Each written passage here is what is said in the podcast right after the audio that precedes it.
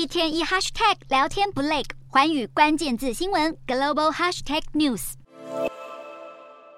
发动军事挑衅，延伸战狼外交，监控海外人士，中国威胁全球安全，激起民主国家反抗意志。美国国家情报总监办公室连同 CIA、FBI 首长，当地时间八日向国会参议院发表年度威胁评估报告，其中有大量篇幅聚焦中国。美国国家情报总监海恩斯坦言，中共持续施展习近平愿景，一面对台施压走向统一，一面分化美国与盟友关系，削弱华府势力，企图建立有利于中共专制的统治规范。而其中一种方式就是利用社群媒体 TikTok 控制数百万美国用户数据，借此影响公众言论。例如，在准备武力犯台时，向 TikTok 使用者大外宣，解释为何不该插手两岸问题。至于国际社会高度关切的中国是否继续跟面临国际制裁的俄罗斯维持战略合作，海恩斯提出了这样的观点：美国情报界担忧，要是让北极目标得逞，取得台湾控制权，全球晶片供应链将受到严重损害。不过，中共目前面临许多外部与内部挑战，包括经济不平等、企业负债以及国际社会的联合抵制，每一项都大大阻碍着中共领导人的野心。